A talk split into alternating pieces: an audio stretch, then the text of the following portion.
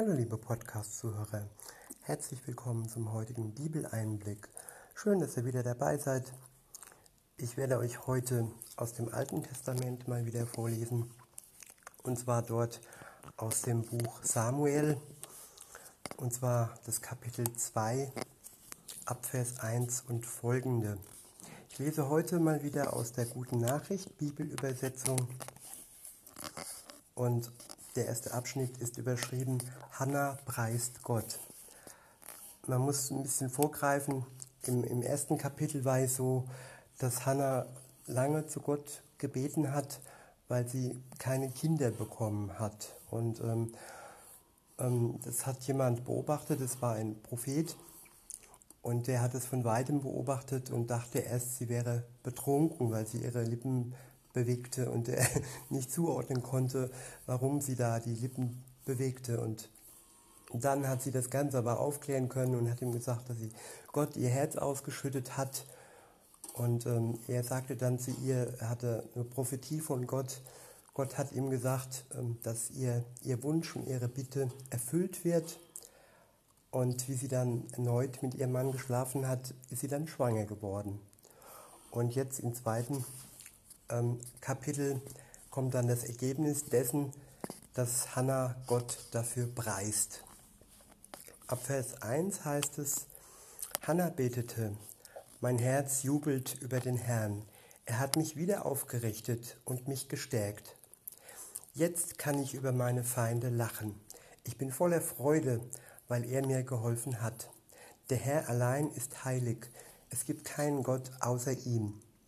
Auf nichts ist so felsenfest Verlass wie auf ihn, unserem Gott. Tu nicht so groß, spielt euch nicht so auf, prahlt nicht so frech mit euren Plänen. Der Herr ist ein, ein Gott, der euer Treiben kennt. Er prüft alle eure Taten. Starken Männern zerbricht er die Waffen, Schwachen und Entmutigten gibt er neue Kraft. Reiche müssen auf einmal ihr Brot mit eigener Hand verdienen. Arme müssen nicht mehr hungern und können feiern. Die Frau, die kinderlos war, bringt sieben Kinder zur Welt. Doch die Kinderreiche behält nicht eines. Der Herr tötet und macht lebendig. Er verbannt in die Totenwelt und er ruft aus dem Tod ins Leben zurück. Er macht arm und er macht reich. Er bringt die einen zu Fall und andere erhöht, erhöht er. Ähm, die Armen holt er aus der Not, die Hilflosen heraus aus ihrem Elend. Er lässt sie aufsteigen in den Kreis der Angesehenen und gibt ihnen einen Ehrenplatz. Denn die Grundpfeiler der Erde gehören dem Herrn. Auf ihnen hat er die Erde errichtet.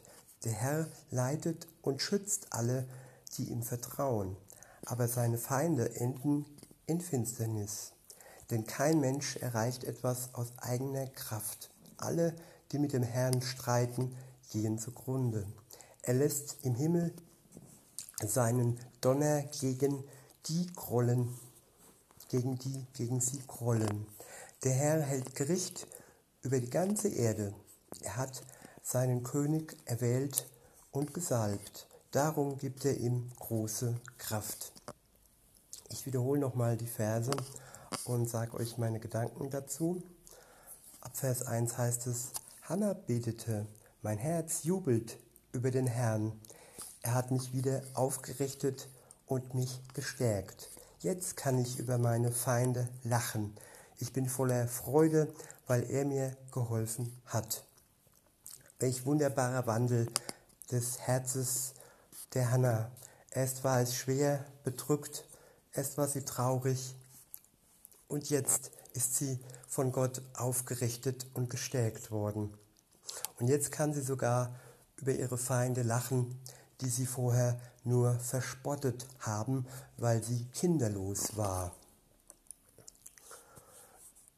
Und diese Freude ist eine ganz tolle Sache. Die hält uns am Leben, die, schürt Mut und treibt uns voran. Die Freude am Herrn, weil er der ist, der uns hilft und auch schon geholfen hat, wenn ich zurückblicke. In Vers 2 heißt es, der Herr allein ist heilig. Es gibt keinen Gott außer ihm. Auf nichts ist so felsenfest Verlass wie auf ihn, unseren Gott. Ich wiederhole nochmal. Der Herr allein ist heilig. Es gibt keinen Gott außer ihm. Auf nichts ist so felsenfest Verlass wie auf ihn, unseren Gott. Das ist jetzt ein starker Vers, vor allem für die, die kuscheln mit anderen Religionen und äh, sagen, es gibt viele Götter und die stehen alle auf einer Ebene und die sogenannte Religionsfreiheit, welche ja nicht zum Religionskrieg werden muss. Ich finde es wichtig, dass jeder frei ist, sich innerlich vom Herzen her zu entscheiden, für oder gegen Gott. Und wenn er sich nicht für Gott entscheidet, heißt es aber nicht, dass er eine gute Entscheidung getroffen hat. Und das wird in diesem Vers ganz klar gemacht. Es gibt nur einen Gott. Außer ihm gibt es keinen Gott. Und wie die Götter auch alle heißen, ähm, ja, das sind eigentlich keine Götter. Und ähm, auf nichts ist so felsenfest Verlass, Verlass wie auf ihn, unseren Gott. Probiert es doch einfach mal aus. Wenn ihr denkt, es gibt äh, andere Götter und ihr habt euch nicht entschlossen für Gott, für den Gott, den Gott der Bibel, probiert es einfach mal aus, welcher Gott wirklich Wort hält und auf welchen Gott in Gänsefüßchen, auf welchen Gott wirklich Verlass ist. Und ihr werdet erkennen, am Ende ist es nur der Gott der Bibel, auf den Verlass ist. Weiter geht's in Vers 3. Tut nicht so groß, spielt euch nicht so auf, prahlt nicht so frech mit euren Plänen. Der Herr ist ein Gott, der euer Treiben kennt. Er prüft alle eure Taten. Es gibt auch einen Spruch, der Mensch plant und Gott macht was ganz anderes daraus. Und es ist groß prahlerisch, wenn, wenn man prahlt, dass man zu Erfolg kommt, dass man ein Kind gebärt, dass man dies oder jenes schafft. Ähm, ich bin jetzt nicht jemand, der nichts plant, aber man sollte sich immer, in, immer gewiss sein, dass unsere Pläne eigentlich nicht der letzte Spruch ist und nicht äh, die Wahrheit und die Weisheit in sich trägt. Ähm, besonders dann, wenn wir vorher nicht Gott gefragt haben. Besonders dann, wenn nicht gewiss ist, dass unser Plan wirklich mit den Plänen Gottes übereinstimmt und dass das, was wir tun, wirklich in seinem Namen geschieht. Und äh, am Ende des Verses steht, der Herr ist ein Gott, der euer Treiben kennt. Er prüft alle eure Taten. Ja, wir werden geprüft. Wir werden geprüft, wie wir es denn meinen, ob wir es von Herzen meinen, ob wir nur an uns denken, egoistisch äh, unterwegs sind. Und ähm, er wird nur die Bitte wirklich auch erfüllen, die äh, ja, in seiner Liebe aus, der, aus dem Blickwinkel seiner Liebe entspricht. Und weiter geht's in Vers 4, dort steht, starken Männern zerbricht er die Waffen, schwachen und Entmutigten gibt er neue Kraft. Ja, all die starken Männer, auch wenn sie manchmal vollgepumpt sind mit irgendwelchen äh, Mittelchen, die die Muskeln noch ein bisschen äh, stärker wirken lassen. Und auch wenn es äh, tatsächliche Stärke ist, aber das ist alles Stärke, die, die ist begrenzt. Und menschliche Stärke ist eigentlich nicht so berauschend, wenn man sie mit Gottes Stärke vergleicht. Alleine Gott ist der Starke, der über alle Wetter und über, alle, über alles Geschehen herrscht. Und ähm, ja, das sollten wir uns immer auch bewusst sein, wenn wir uns stark fühlen und ja, dass Gott auch Stärke und Waffen zerbrechen kann. Aber auf der anderen Seite kann er auch den Schwachen er ermutigen und dem Schwachen wieder neue Kraft schenken. Und wenn du dich äh, kraftlos fühlst, dann zögere nicht, dann bitte Gott um neue Kraft und er wird sie dir schenken, sei gewiss. In Vers 5 heißt es dann, Reiche müssen auf einmal ihr Brot mit eigenen Händen verdienen.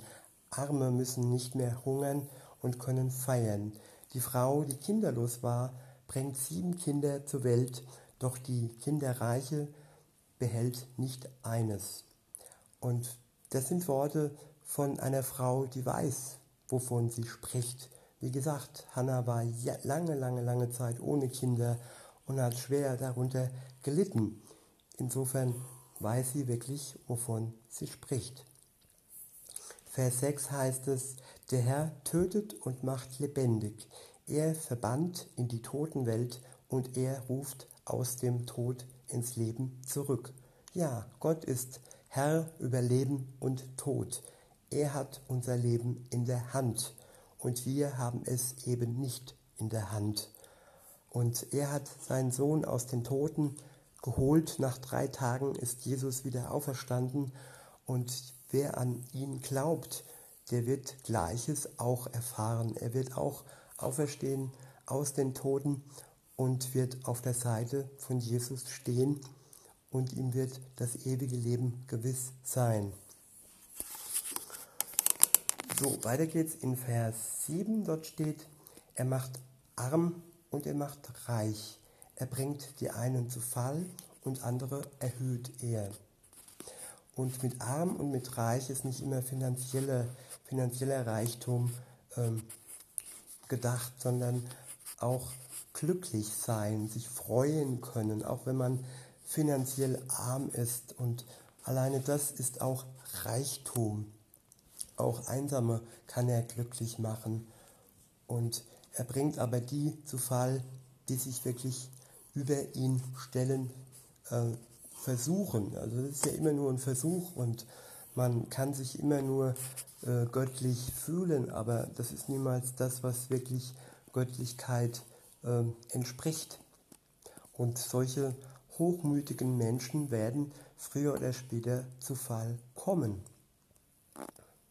In Vers 8 heißt es, die Armen holt er aus der Not, die Hilflosen heraus aus ihrem Elend.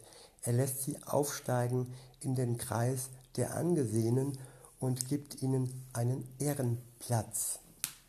Ja, das sind die Hilflosen und das sind die Elenden, Elenden, die, wenn man sie mit der Welt vergleicht, mit den Sternchen und mit den, mit den Stars, ähm, ja, und diese werden dann angesehen sein vor Gott und sie werden einen Ehrenplatz von Gott erhalten. Ist das nicht wunderbar? Gerade wenn du dich nicht angesehen fühlst, du wirst durch Gott zu Ansehen kommen. Vielleicht nicht in der Welt, aber dann doch in seinem Reich und im Paradies wirst du den Platz sicher haben, wenn du dich ihm zuwendest. Weiter geht's in Vers 9. Ja, Vers 9. Der Herr leitet und schützt alle, die ihm vertrauen, aber seine Feinde enden in Finsternis. Denn kein Mensch erreicht etwas aus eigener Kraft. Ich wiederhole nochmal den Vers. Der Herr leitet und schützt alle, die ihm vertrauen, aber keine Feinde aber seine Feinde enden in Finsternis, denn kein Mensch erreicht etwas aus eigener Kraft. Das, was wir aus eigener Kraft erreichen, ist der Vergänglichkeit preisgegeben. Sogenannte Karriere, die auch sinnvoll sein kann, weil wir ja unser Brot äh, mit eigenen Händen verdienen sollten, wenn wir es noch können, wenn wir nicht krank sind. Ja, also es ist jetzt nicht verwerflich, wenn man Karriere macht, aber trotzdem ist es in Gottes Augen nicht ähm, für die Ewigkeit bestimmt. Für die Ewigkeit sind nur die Dinge bestimmt, die er uns schenkt. Seine Liebe, sein Glaube und seine Hoffnung. Diese drei Dinge vor allem, die sind für die Ewigkeit bestimmt. Liebe, Glaube, Hoffnung. Weiter heißt es in Vers 9, der Herr leitet und schützt alle, die ihm vertrauen, aber seine Feinde enden in Finsternis. denn kein Mensch erreicht etwas aus eigener Kraft. Alle, die mit dem Herrn streiten, gehen zugrunde. Er lässt im Himmel seinen Donner ergehen, seinen Donner gegen sie grollen. Der Herr hält Gericht über die ganze Erde. Er hat seinen König erwählt und gesalbt. Darum gibt er ihm große Kraft. Der König der Juden in erster Linie, das ist Jesus. Und in zweiter Linie ist er dann auch durch die Apostel unser König ähm, geworden. Wir sind mit ein, einbezogen worden in das Volk Gottes.